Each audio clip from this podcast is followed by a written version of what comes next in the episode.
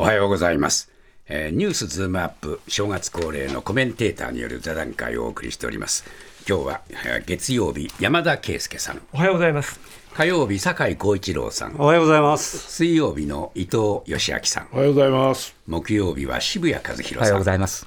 そして金曜日の伊藤洋一さん。おはようございます。5人の方に来ていただきましたえー、さて、えー、昨日も2023年の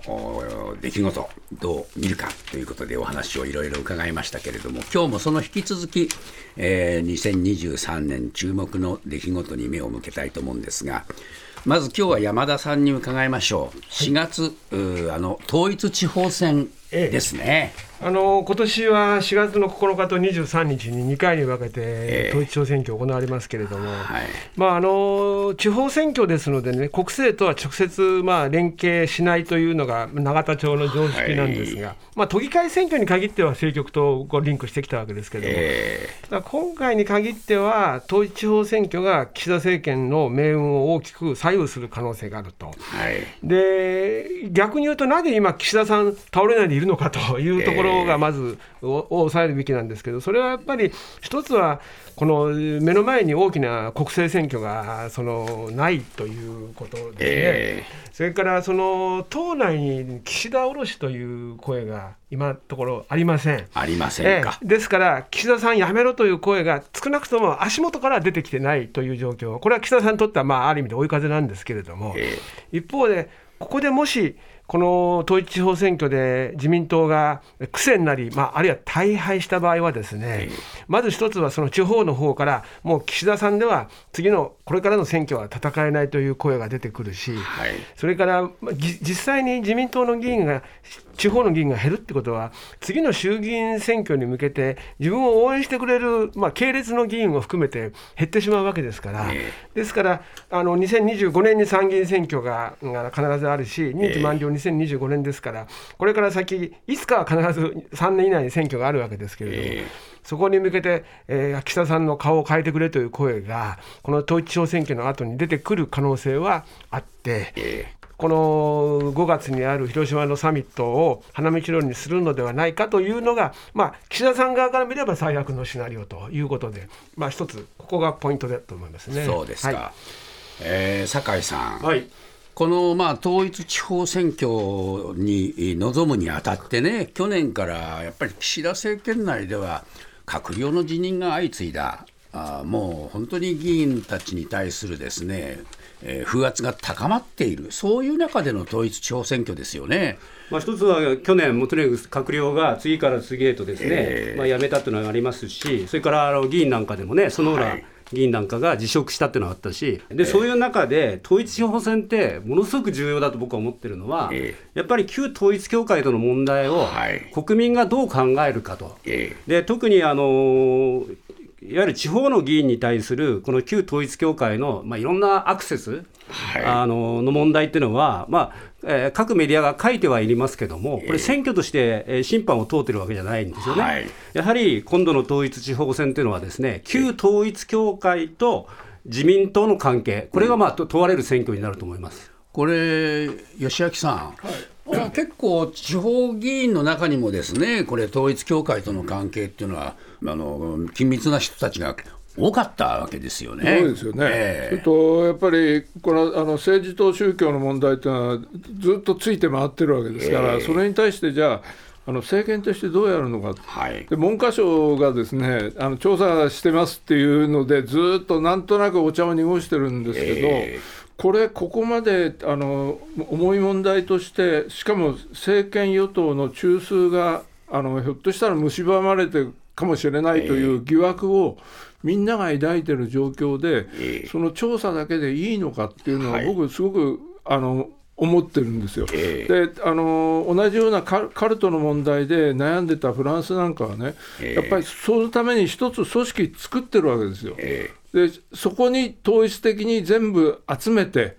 力も集めてで調査してあの処分も執行するようなそういうシステムを作ってこれは一つの姿勢を示してるわけですよね。はい、だからそこのところはねすごく僕は弱いなとあの深刻に捉えてないんじゃないかなという感じがしますよね。そうですね質問権なんて言ってますけれど、うん、これも何か迫力を欠いてるんですよね。そうなんですよね、えー、本当にこの旧統一教会はですね解散に送るそれを本当にそう思ってるのかどうか全然見えてきません、うん、それとあの地方議員の中にも何度も出てきてますけれどもかなり統一教会が浸透していますよね。えーはい、で加えてその地域での政策とか、条例とか施策とかですね、そういったものにどのぐらい影響を与えるのか、うん、こういったことのですねその検証もないわけですよね、えー、そういう中で僕、与党がもし本当に大丈夫だということで、これ、選挙に臨んだとすればですね、はい、これ結構僕は手痛い敗北を喫するところが出てくるんじゃないかなというふうに思います。これ、山田さん、えー、地方の議員の調査っていうのは、やらないんですか？これはまあ個々にですね、まあ、あの系列の議員がですねどうだと言ってみたり、えー、あるいは党の方からですね、まあ、怪しいところは問い合わせたりしてますけれども、まあ、組織的にはやってやってない、はい。うん、で一つご指摘してきたのは、今おっしゃってることはその通りなのは、それはいわゆる有権者の側からその統一教会の問題をどう見てるかっていうことの、まあ、マイナス面なんですけれども、うん、選挙に影響するっていう点では、もう2つ大事なことがあって、1つは国政選挙と違って、地方の選挙は少ない票数で決まりますので、えー、ですから、これまでの旧統一教会の、まあ、信者の人が動いた、つまり投票に行くか行かないかも、これもこの競ってるところでの選挙区では影響を与えることが一つと、それからですね、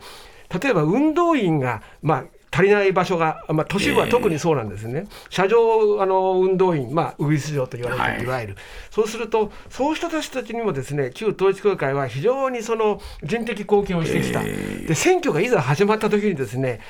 統一教会から縁を切るという形にしたがことによってですね選挙運動そのものができなくなってしまうという人たちも実はかなりいるというふうに今言われてます。そうすると2つの点で選挙には影響を与える。ですから解散権を行使して解散するかしないかにかかわらずもうすでにその影響が大きく出るということを、えー、言う人はあの多いですね。そうはい、それはつまり統一教会の協力を得ていた議員が落ちる可能性がかなり出てくる、統一教会から例えばあのビラ貼りとかポスターとか電話をかけるとかそれこそ車上運動員といったことにかなりこうまあいわば頼ってきた人もいるわけですこれまでね、うん、その人たちが今回そのことがなしで選挙運動をするとなれば当然選挙運動は、まあえー、しにくくなるということです、ね、それはいいことじゃないですか、それはですからね 逆に言うとそこまでなることをやっぱり与党は恐れているわけですね、はい、特に自民党はね。だからそこをもう岸田さんは本当に断ち切るというふうに言い切れるかどうか。そうすると逆に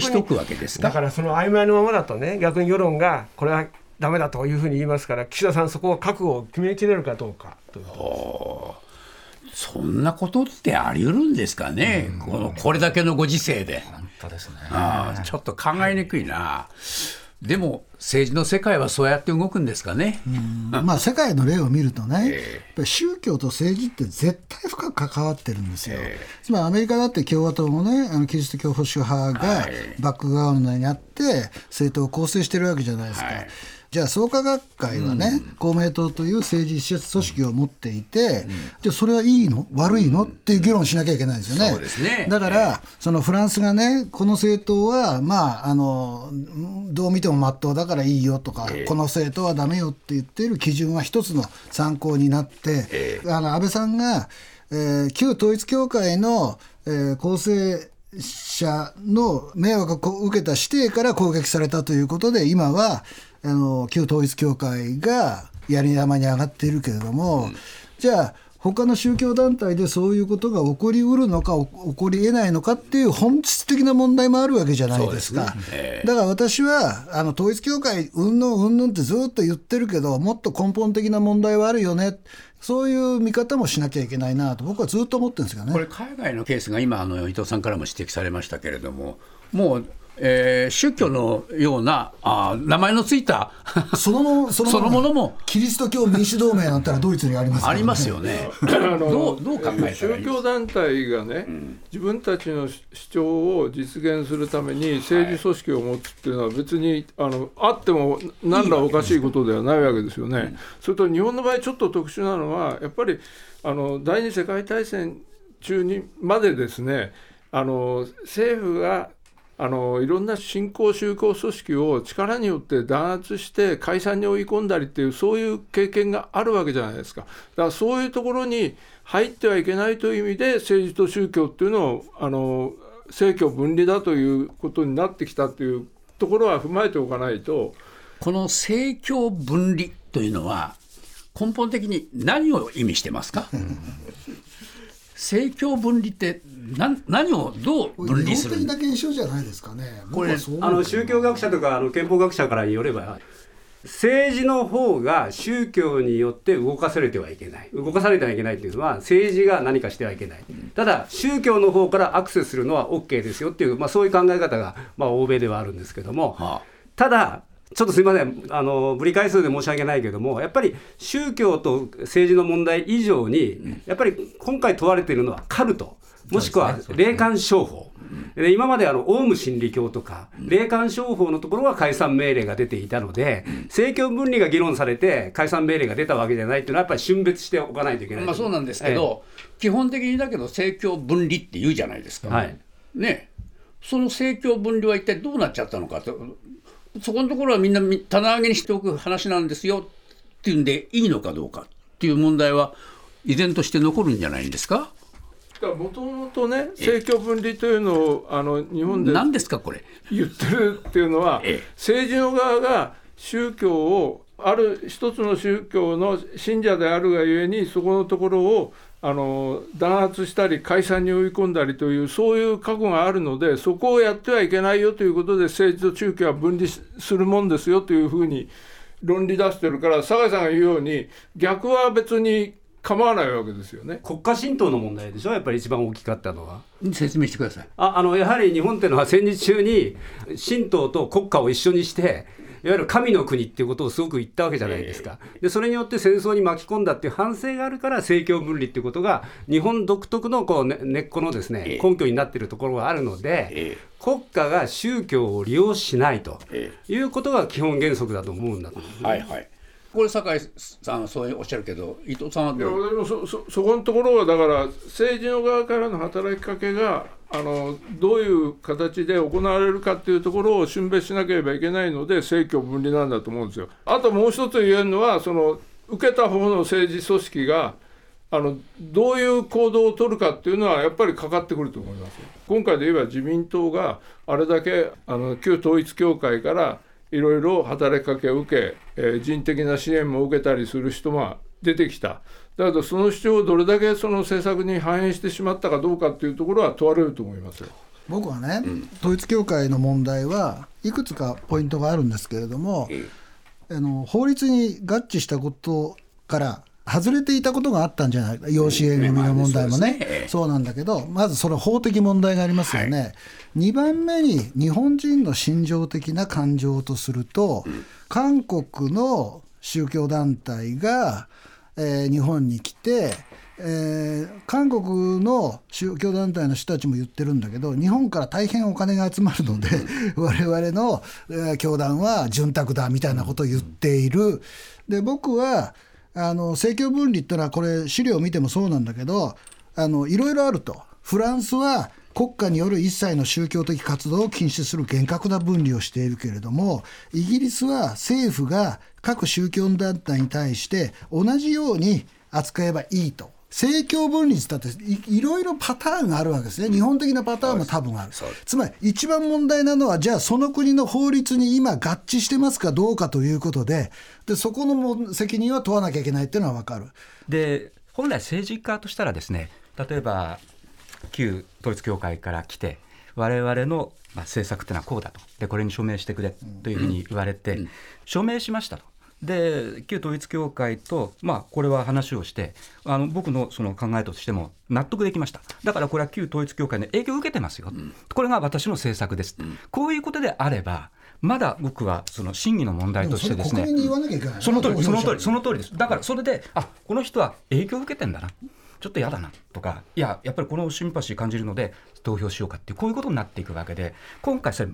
全全くそれをしないで、密かに密かに影響を受けていたり、あるいは便宜を図ってもらったりしていたという、ここが僕はすごく日本人のやっぱり心の金銭に触れて、なんだあいつらってことになってるんだろうと思いますよね。こ根本に政教分離があるからなんですよ。そういうことなんです。そういうことなんです。要するに宗教の影響を受けてんですなというあのそれをいかがわしいと考えるからなんですよ。だけどそこに公明党というあの政党があって後ろに創価学会というものが控えてるっていうと矛盾があるじゃないかと。そこでもって壁にぶち当たる、うんうん、今のそのこの問題とは別になぜ統一教会の問題がもっと本質的にある問題かっていうと教義を実現するために政治に近づいてるだけかっていう問題なんですよねつまり権力に近づくことによって今日本にいる人からまあいわばこの金をこのかなり吸い上げて、そしてそれを本国の韓国に送って、そこでそれを反映させて、より大きな組織にして、ゆくゆくはまあ世界を制覇することを考えてるかもしれないという枠組みの中で、今、統一教会が政治に近づいているので、いわば統一教会のそのまあ、協議を何としても実現したい以上にその先があるっていうところを見てそれが政治家に近づく。つまり組織防衛のためにこの組織が壊されないように壊されないようにするためになるべく法律でそれが触れないようにっていうこと。あのもっと単純に言うと宗教団体ってみんな世界平和って言ってるわけですよ。それはまあ旧統一教会も。だけどその言ってる団体が宗教2世のいわゆる問題とか、実は問題を起こしたら、それ世界平和あなたたち願ってるけど、それ嘘でしょっていう、ただ僕、単純にそういうことだと思うんですけどね。だからその宗教団体のえー、持っている本質が一体何であるか、ということが問われるわけですよ、ね、フランスはそれをさ、どこを基準にしてるわけ？えだから基準がいくつか10項目ぐらいあってそこに合ってるかどうかみたいな話なんですけどそういうことですよね、うん、今回のだけどね、統一教会でまさにあの余一さんがさっき指摘したのは俺もすごい大事だと思うんだけど韓国から来ました。しかも、えっと、結構露骨な反日思想、だから日本人を蔑視するような思想のを公言してる人が作った宗教でそれが入ってきてそこが、えっと、保守と言われるあの政党の中枢の人と結びついてきたというところがねやっぱりあの我々にとってはすごく驚きであったわけじゃないですか。だからそこのところをなんとなくあのスルーしてね、えーと、統一教会はあのカルトで、えー、霊感商法でこんなに被害が出てあの何億円も貢がなくちゃな家庭崩壊起きてるあるいはあの意にそぐわない養子縁組みたいなどんどんやってるというところだけをあの強調してですね。で調査権で解散にというこの解散ありきみたいなところで動いてるっていうところがやっぱりすごくあの本質を全くあの賠償化しちゃってるってことですよね、えー、という感じがしますよね。このね、今年やっぱりそういうその旧統一教会問題っていうのは、これからまたニュースの中でですね、扱ってくると思うんですね。で、我々いつもこのが悩みの種でね、で宗教と政治、えー、それからその宗教の性格、それからその宗教団体の持っている性格、こういうものを一つ一つこう区分けして、えー、話をしていかなきゃならない。ものすごく大変なことなんですよ、これね。だけども、曖昧にしておくと、曖昧な話しかできないと僕は思うんですね。ですから、やっぱりね、ぜひこういう話をね、皆さんの間でね、詰めてほしかったんです。で、あえて、えー、非常に触りたくもないところへね、触りに行きましたけれども、これ結構ね、我々としては大事なことなんじゃないかと思いますけど、いかがですか？僕はあの旧統一教会という名前は、うん、あの事件直後からみんなあのメディアは分かってたわけですよ、えー、だけど紙面ではずっと出さなかったんですよ、はい、旧統一教会が表に出てきて記者会見するまで、うん、ある特定の宗教団体とか言ってあの実名をしてなかったんですよ。えーでこれだけ実名報道っていうことを掲げてるメディアがね、これ、どこも出さないっていうことの、このやっぱりなんとなく、あのやばいもんには触らないみたいなところが、メディアの側にもあるのかなっていうのはすごく怖かったです。よ、ね、安倍一強っていうねその空気がずっとまだ安倍さんが辞めた後も支配してたんだっていうことをあの場面で見せつけたと思うんです僕は本当に思ったのはですね、それを利用したのが政治って本来合理性っていうものが極めて重要だろうと思うんですね。最大多数の最大幸福を狙うんであればやっぱりそれ合理っていうものが最後の最後までやっぱり必要だと思うんですけど宗教ってそこと実は抵触する部分があります。やっぱりこれあの信仰するわけですから。だからその合理とそれから信仰によって強くなる部分もあるし幸せになる部分もあるんですけどそこまでせめぎ合いがあるわけですよね。そこきっちりとやっぱり議論して峻別するっていうことは結構重要なんじゃないかなというふうに思いますね。非常に難しいことなんですけれども、はい、やっぱり避けて通れないのかなというふうに思いますし触れていいことと悪いことともあると思うんですよね。だからそこも峻別しなきゃいけないということで、まあ、我々自身が今回非常に問われるということでもあったと思いますので、えー、今年1年も殺して放送してまいりたいと思います。えー、もう一つ、もの、ことで言うとですね、えー、ウクライナ侵攻から1年というね、えー、これはまあ今年どういうふうになるか気になりますよね。この点については伊藤義明さん、どう見てますか？いや僕はあの去年も申し上げましたけども、うん、やっぱりあの終わらないですよね、これは。うん、あのそれはあのゼレンスキー大統領は、やっぱりあのある程度回復するまではやめられない、えー、はい、で他方、ロシアはあの全面撤退するなんてことはあのやっぱない、うん、ただ、国際的にはね、あの要するに力によって侵攻して、力によって国境線を変えるということは許されないっていうのは、これはみんなそう思ってるんです、はい、だけどじゃあ現実にそれそういうふうになるかっていうとならないので、これやっぱりとろとろとろとろずっとあの続いて犠牲だけが増えるっていうのはこの1年まだ続くんじゃないかと思います、ね。うん、これ酒井さんどうですか？僕ね一つだけものすごくよくわからない疑問があるんですが、はい、ウクライナは、うん、あの去年ロシアの軍事基地とか空港を、ええ。攻撃したと言われてますよね、はい、つまりロシア領内のものを攻撃したと、えー、でそこは民間施設じゃないと、ただウクライナはそれをまあ認めてないのかな、まあ、暗に認めましたけども、えー、でこれをやっちゃいけないのかなっていうのはすごく疑問にあるわけですよ。うん、で、日本は反撃能力とか言って、敵地攻撃できるわけじゃないですか、えー、そういう論理で言えば、ウクライナもできるんじゃないのと、もちろんあの兵器を供給しているアメリカから止められてるっていう面はあるにしても、この前まま自国の中だけで戦ってたら、それは消耗戦になりますよね、やっぱりあのロシアの軍事基地を叩くっていうことを、もう世界が容認せざるを得なくなるんじゃないかなっていう気がするんですけど、